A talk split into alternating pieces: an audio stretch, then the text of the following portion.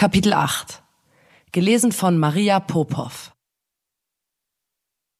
Drei Mädchen auf Studienfahrt im Urlaub.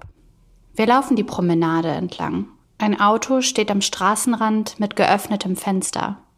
Der Mann im Auto ruft etwas in unsere Richtung. Wir gucken. Er sitzt im Auto und hat seine Hand um seinen irrigierten Penis gelegt. Wir gucken. Er fängt an, sich zu befriedigen und stöhnt. Wir kichern nervös und gehen weiter.